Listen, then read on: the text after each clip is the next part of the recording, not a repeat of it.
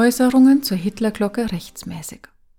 Im rheinland-pfälzischen Herxheim am Berg existiert eine Kirchenglocke mit der Aufschrift Alles fürs Vaterland Adolf Hitler. Über diese sogenannte Hitlerglocke wurde in einigen Medien berichtet. Im Fernsehmagazin Kontraste äußerten sich der Bürgermeister, der Pfarrer und ein Bürger in einer Art und Weise zu dieser Glocke, die ihnen jeweils Strafanzeigen bescherte. Jetzt hat das Verwaltungsgericht Neustadt entschieden, dass die Äußerungen des Bürgermeisters rechtmäßig waren. Der vom Fernsehmagazin Kontraste befragte Bürgermeister soll zur Hitlerglocke gesagt haben, dass die Gemeinde stolz sein könne, eine von nur drei bundesweit existierenden Glocken mit dieser Inschrift zu besitzen.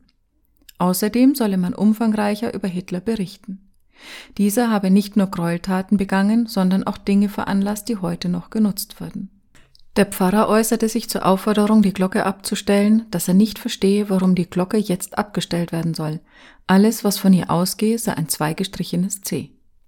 Ein Bürger der Gemeinde meinte im Kontraste-Interview, dass nicht alles schlecht war, was Hitler getan habe. Er habe die Arbeitslosigkeit abgeschafft und Autobahnen gebaut.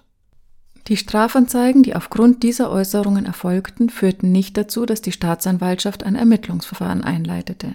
Sie vertritt die Ansicht, dass das Hängenlassen und Läuten der Glocke nicht den Tatbestand des Verbreitens von Propagandamitteln erfülle. Bei Propagandamitteln müsse der Inhalt gegen die freiheitliche demokratische Ordnung gerichtet sein, was bei der Glocke nicht der Fall sei. Eine Strafbarkeit der Beteiligten scheide auch deshalb aus, weil sie keine Propagandamittel hergestellt haben oder solche verbreiten, so die Staatsanwaltschaft. Auch das Verwenden von Kennzeichen verfassungswidriger Organisationen kann den Beteiligten laut Staatsanwaltschaft nicht vorgeworfen werden, weil keiner von ihnen das auf der Glocke befindliche Hakenkreuz in einer Versammlung öffentlich verwendet hat. Der für die Öffentlichkeit wahrnehmbare Ton der Glocke ist kein Kennzeichen einer verfassungswidrigen Organisation. Die Staatsanwaltschaft konnte auch keinen Verdacht auf Volksverhetzung in den Äußerungen der Beteiligten erkennen. Sie hätten mit ihren Statements die Naziherrschaft nicht gebilligt, verleugnet oder verharmlost. Das Verwaltungsgericht Neustadt hat entschieden, dass der Gemeinderatsbeschluss, die Hitlerglocke hängen zu lassen und auch die Äußerungen des Bürgermeisters rechtmäßig sind.